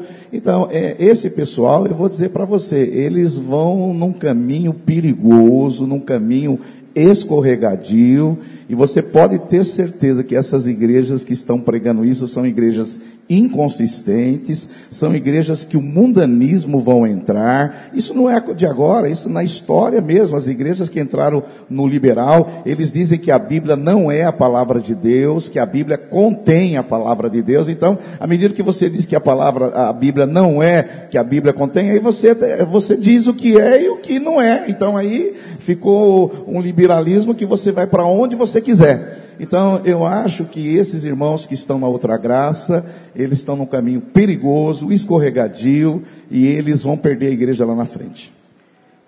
Pastor Ricardo, sou líder de célula, lidero há cinco anos. Não consegui multiplicar. Minha célula não tem rompido. Você pode me dizer algo que eu possa fazer para avançar? Eu estou buscando essa resposta. Mas você, essa... você multiplicou, então conta para a gente como é que okay. Olha, irmãos, existem muitas razões pelos, pela qual, né, pelas quais uma, uma célula não se multiplica, pelo qual, pelas quais um líder não opera multiplicação. É, como são muitas, se eu falar uma aqui, outra, sempre vai ficar alguma de fora. Mas você deveria avaliar primeiramente né, as questões mais objetivas, mais práticas, né, da, da, da, sua liderança, é, da função do anfitrião, a, da, da própria dinâmica da reunião. Se essas questões, se essas práticas estiverem alinhadas, estiverem boas, você pode ter uma outra razão subjetiva, né? Que aí seria mais difícil para a gente. Mas na maioria dos líderes é, que enfrentam esse problema de não multiplicar, com uma revisão no manual e aplicação de algumas dicas né, na, sua, na sua dinâmica de reunião, ou às vezes na própria função do anfitrião, consegue se corrigir isso. Já conseguimos salvar muitas células né, de uma morte súbita, né, só corrigindo algumas práticas que o líder aprende no CTL, mas depois, com o passar do tempo, por algum motivo ele esquece e ele deixa de praticar. Então, vou dar o conselho que Jesus deu à igreja de Éfeso: volta às primeiras obras. Bom, tem perguntas aqui que é para mim muitas, dezenas, para mim eu vou responder oportunamente. Pastor Mauro, como proceder quando o seu pastor fala mal do pastor Aloysio? Depois ele é enviado e agora fala mal do supervisor dele. Como proceder? Ah, eu creio que deve ser corrigido, disciplinado, tratado. Mas eu falo assim, essa ovelha, como é que ela pode proceder? Ué, acho que tem que procurar o pastor dela, o supervisor, quem está acima dele, e até confrontá-lo também. Nós não temos essa prática no nosso meio. Se caso alguém está falando, ele deve ser exortado. Entendeu? É muito ruim você ter pessoas que estão que, que tá lá abaixo de você falando mal do pastor e ninguém fala nada. Se você não fala nada, você tem o mesmo pensamento que ele. Entende? É muito ruim isso. Acho que deve ser corrigido, confrontado. Caso a pessoa tenha uma autoridade menor do que a dele, isso não impede ele de confrontar e falar que isso não é o ambiente do nosso meio e procurar quem está acima também. Nós andamos na luz, não há problema nenhum de expor essas questões para ser tratadas. Ok. Pastor Luiz, eu gostaria de entender uma situação. É, um casal chegou na igreja e eles fizeram uma união estável. Eles são casados? Se eles se separarem, eles podem se casar de novo? São considerados divorciados, pastor Almir? Se eles fizeram lá o contrato, eles são solteiros, na verdade, né? Porque eles não, é, diante nem dos homens nem de Deus, eles se, é, eles se comprometeram é, realmente. Eles podem se separar e eles podem casar, porque esse contrato não os fez casados. É então verdade. eles separam e eles podem casar, né, tanto um quanto o outro. Os irmãos sabem por que, que foi criado esse negócio de união estável? Isso foi criado por algumas razões. A primeira delas é que tem certos tipos de aposentadorias que a mulher perde se ela casar de novo. Pensão, perdão. Ela tem a pensão do marido falecido, se ela casar de novo, ela perde. Então, para evitar ela dela perder, criaram esse sistema que não é casamento, portanto está fora da lei, a lei não alcança, aí ela vai ter uma união estável e mantém, né? E o cara que chegou vai viver às custas do falecido. É duro. Não é revoltante isso, mas tudo bem. Mas também foi criado por causa dos homossexuais. Então, porque não podia, segundo a lei, eles se casarem. Agora pode. Não podia. Então, para eles manterem direitos de herança, de tudo é, um do outro, criaram isso. Mas nós não consideramos isso casamento, como o pastor Almir bem disse. Quantos estão entendendo o que eu estou dizendo? Também não consideramos que alguém que vive junto está casado. Só amaziado não é casado. Lembra daquele texto lá em João capítulo 4, que Jesus conversa com a mulher samaritana? Quantos se lembram? Ele fala, ele fala para ela assim: vai lá e chama o seu marido. que, que ela responde para ele? Não tenho marido. O que, que o Senhor fala para ela? Muito bem. Você já teve cinco maridos. Mas esse que você tem agora, você está amaziada. Não é seu marido. Nisso você falou a verdade. Então Jesus disse que tem gente que está casado, tem gente que está amaziado. Quem está amaziado não está casado. Precisa casar. Não é o caso de ninguém aqui, eu estou ensinando. É para você, pastor, que vai ter que lidar na igreja. Já estou quase pregando para você. ok, onde é que eu parei aqui? É... Pastor, pastor Almir? Pastor Almir, qual é a posição realmente da vinha a respeito de bebida alcoólica? É o Márcio. Qual é realmente a posição da vinha a respeito de bebida alcoólica? Eu vou sentar. Vou sentar porque eu não Jesus tenho posição da sobre glória. Isso. Irmãos, é dif... eu vou responder com liberdade aqui. Aleluia. Você é eu livre. posso ser livre aqui. Com eu não certeza. bebo. Não gosto do sabor do álcool na minha boca. Porém, não condeno nenhum que goste da bebida alcoólica. Amém. A questão, o amém. Eu louvo a Deus pelo seu amém, porque você é um homem de coragem. Agora, qual que é o problema nosso? Nós queremos condenar aqueles que gostam. A Bíblia não nos dá o direito de condenar essas pessoas. A questão nossa é o abuso que as pessoas cometem ao excesso para beber. Eu, particularmente, na minha casa, não bebo, mas respeito todos. E quando eu saio com pessoas que gostam de vinho ou algum tipo de bebida, eu os respeito, não olho com condenação, porque a Bíblia não me dá esse direito para isso. Mas ela me dá o direito de corrigir aqueles que excedem a bebida é, de forma indevida. E uma outra coisa que eu acredito, irmãos, e já que o pastor Luiz me deu essa pergunta, por que, que é uma outra coisa que eu não gosto da bebida na minha casa? Tudo bem que eu posso ter maturidade em reconhecer os que bebem e os que não bebem. Mas como eu tenho filhos pequenos e eles vão crescer, e se eles crescerem nesse ambiente, talvez eles não tenham a mesma maturidade para lidar com a bebida da mesma forma que eu lido. Então pode ser que no futuro eles excedam. Então, por minha conta, por minha consciência, por conta dos meus filhos, eu decidi não beber. Porém, não condeno quem bebe, não deprecio e não me julgo também mais espiritual ou menos é, espiritual. Só tomei uma decisão, mas não julgue aquilo que a Bíblia não colocou você para julgar. Amém? Amém. É, os irmãos Não, têm. não pode ter réplica. Não, só um minuto- Olha para cá. minutinho, pastor Almir está impossível hoje. Olha para cá. É, é, preciso dizer algo aqui, que alguém mandou uma pergunta a respeito do que eu falei aqui. O que fazer com um pastor que batiza é, um casal ou uma pessoa amaziada? Preste atenção no que eu estou te dizendo. O pastor tem autonomia. Se ele acha que esse casal aqui pode ser batizado, ele pode decidir junto com o presbitério dele. Tá bom? As igrejas têm autonomia para isso. A orientação é: é melhor que se case primeiro. Mas tem situações complicadas. Então, tem o caso de uma pessoa que se converteu, uma irmã, é o marido, o marido no caso, né, que é com quem ela é amaziada, não se converteu, mas eles estão juntos há 25 anos. Então dá para ver que eles não estão brincando com aquilo, eles realmente estão juntos. E o cara não quer casar, porque ele fala: para que casar depois de 25 anos? Ele não quer, ele não converteu. O pastor decide batizar essa irmã, não tem problema. Você tem autonomia. Qual você entendendo o que eu estou dizendo? Nós não queremos controlar a vida do pastor. Nós damos uma regra geral, mas existem particularidades a respeito dessa situação. Tá bom? Eu, eu, eu cheguei um dia, eu estava em Israel, e um, tinha um casal comigo lá em Israel, e aí eles tocados e tal, estava vindo na videira já há vários meses, quase um ano, eles disseram, pastor, nós decidimos, nós queremos ser batizados. E queremos aproveitar e seja no Rio Jordão. Eu falei, aleluia. E aí, vamos batizar vocês. Aí depois a mocinha me procurou e falou, pastor, só tem um problema, nós não somos casados. Aí eu chamei o rapaz e falei, irmão, é o seguinte, você é homem, eu sou homem. Você tem palavra, eu tenho também. Eu batizo você. Se você aqui na minha frente prometer que vai casar com essa moça. Foi um silêncio. Ele ficou branco. nem o pai da moça falou aquilo para ela. Foi porque eu não batizo amaziado, você sabe disso.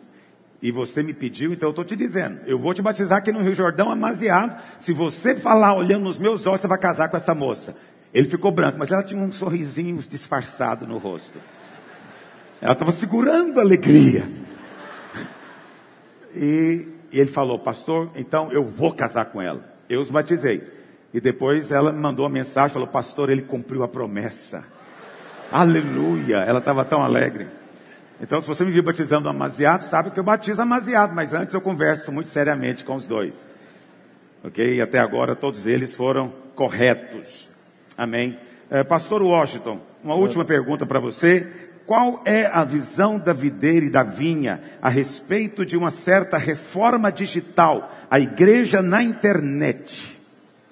Não tem como a gente fugir né, disso, é uma realidade e a cada dia que passa nós queremos tá mais, ter mais visibilidade na internet, mostrar o nosso trabalho. O pastor Luiz está no Instagram, nós também, e queremos ser conhecidos de todos. Aleluia. Mas eu acho que tem uma coisa que não vai acontecer. Primeiro, igreja completamente virtual, sem comunhão física. Isso não é, não é bíblico. A Bíblia fala para fazer o quê? Romanos 12. Apresentai os vossos, os vossos isso é virtual. Em sacrifício vivo, santo e agradável a Deus, que é o vosso quê? Vosso quê? O culto então tem que ser de que maneira? Fisicamente. Esse negócio de culto virtual, põe uma carinha pulando na hora do louvor, né? Não, não, isso não é bíblico. É preciso sair da sua casa, ir para um lugar e apresentar o seu corpo. Tem que congregar, e, né, pastor? E?